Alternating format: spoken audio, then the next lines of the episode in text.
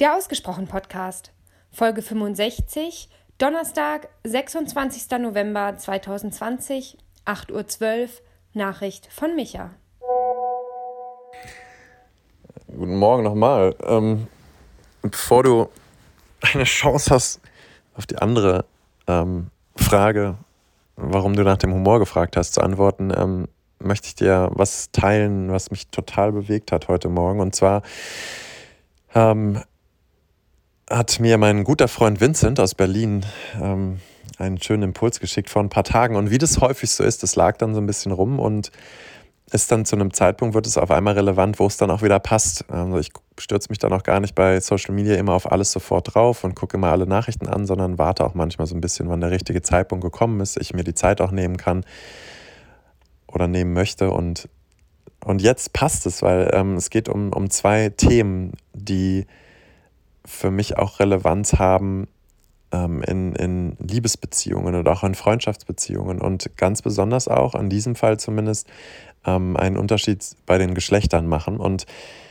Vincent hat mir ein ähm, Video weitergeleitet, was eigentlich sagt, ähm, dass Frauen, und da bitte ich dich und euch gerne auch mal um so Feedback, dass Frauen eigentlich sehr, sehr häufig unter Angst leben. Also ich erinnere mich da an die Folge, ähm, wo du von deinem äh, Gang nach Hause erzählt hast, wo du mich ans, ans Telefon genommen und als Sicherheit äh, vermeintlich genommen hast oder genutzt hast. Und ähm, ja, dieses Video sagt, dass Frauen eigentlich jede Woche in Angst leben, auch in Todesangst manchmal. Und das bei Männern halt nicht so ist. Also, dass die vielleicht ein oder zwei Episoden im Leben haben, wo sie als Kind mal Probleme haben oder Probleme hatten oder was auch immer und sich da dann dran erinnern können, aber eigentlich nie so über diese, ähm, über diese kurzen Zeiträume oder so, so recently, ähm, hier so kurz in der Vergangenheit, also kurz noch gar nicht so lange her.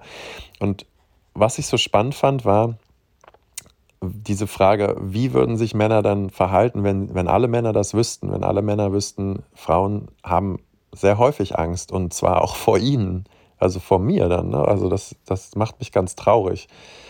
Und ähm, ja, wie sich Männer dann verhalten würden, wenn sie wüssten, dass sie auch der Grund dafür sind, mit, ihrer, mit ihrem Selbstbewusstsein, mit ihrer Art ähm, in die Welt zu gehen, vielleicht auch mit der Überheblichkeit, vielleicht auch mit dem Glück, nicht aus der Gesellschaft eingeprägt bekommen zu haben, du musst Angst haben, du musst auf der Hut sein, Männer sind Schweine oder was auch immer da Grund war. Ähm, dass so eine Haltung dann entsteht. Viele Beispiele mit Sicherheit auch medial aufgepusht, wie was Männer für einen Scheiß gemacht haben, wie Männer agieren. Und ich meine, da gibt es ja wirklich, wirklich präsente Beispiele und Rollenmodelle, wie dominant Männer sein können und wie das auch keine positiven Effekte haben kann. Und der zweite Aspekt, also das war das Thema Sicherheit. Wie, wie kann Sicherheit geschaffen werden? Wie unsicher fühlen sich beispielsweise Frauen auch häufig oder scheinen sich zu fühlen?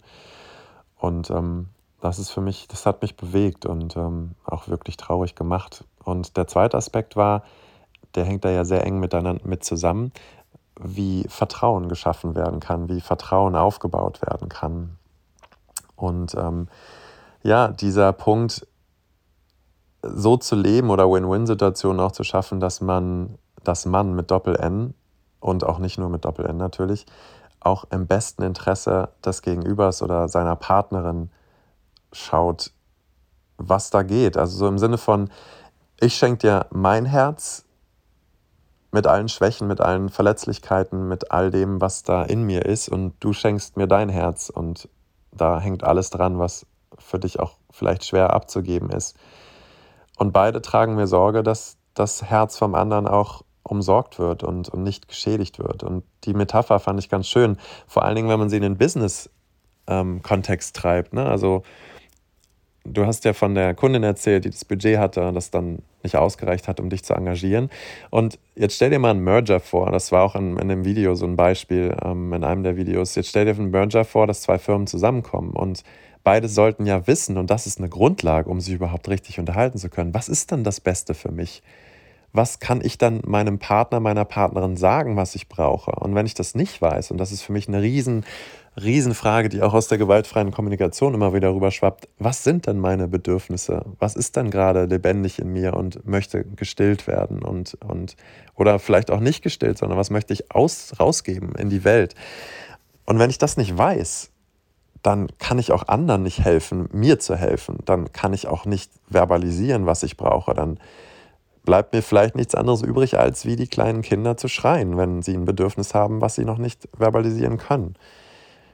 Und ja, für mich ist das, das macht, das beschäftigt mich heute total. Also es ist ja noch früher Morgen, aber ähm, es ist für mich gerade echt ganz spannend, ähm, dieses ja auch die, dieser Konflikt, der gerade in mir ist, wo übernehme ich Verantwortung für beispielsweise in Anführungsstrichen die Frau und schaffe einen Safe Space, einen, einen sicheren Raum, in dem der andere, die andere dann auch weiß, hey, ich bin ungefährlich, ich will, ich habe Gutes im Sinn, ich möchte, möchte ähm, auf Kooperation gehen und nicht auf Konflikt oder, oder Wettbewerb. Und wo ist das auch gar nicht meine Macht, diesen Safe Space zu schaffen, obwohl ich jetzt weiß, dass Sicherheit wahrscheinlich ein riesengroßes Bedürfnis von vielen Frauen ist. Ähm, so viel ist mir jetzt bewusst geworden, auch mal wieder. Aber kann, bin ich dann verantwortlich? Kann ich diesen Safe Space überhaupt halten oder, oder schaffen? Ne? Sicherlich, indem ich gegenüber nicht nur Frauen, sondern anderen Menschen auch nicht ähm, gewalttätig werde, egal ob mental oder körperlich.